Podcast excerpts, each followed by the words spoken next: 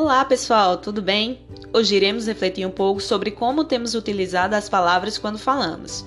É certo que a maioria das pessoas gosta de ter alguém para conversar, concorda? Dificilmente passamos um dia inteiro sem falar com alguém. E atualmente, com o avanço da tecnologia, esse espaço de fala não apenas acontece pessoalmente, mas também pelo WhatsApp, por ligações de voz ou de vídeo, por e-mail e enfim. Em todo o tempo estamos nos comunicando. A comunicação é essencial para criarmos laços afetivos com as pessoas e para facilitar as nossas vidas em diversas áreas. E sendo assim, precisamos ser claros e objetivos em nosso modo de falar, de forma que até mesmo as nossas expressões reflitam de forma mais clara a mensagem que queremos transmitir. Você já viu alguém que até queria ajudar com um conselho, mas na hora de falar usou palavras tão duras que acabou deixando a situação mais complicada ainda? Ou até mesmo alguém que falou da maneira correta, mas no momento errado? Certa vez li a seguinte expressão: Falar na hora errada é tolice. Não falar na hora que se deve falar é omissão.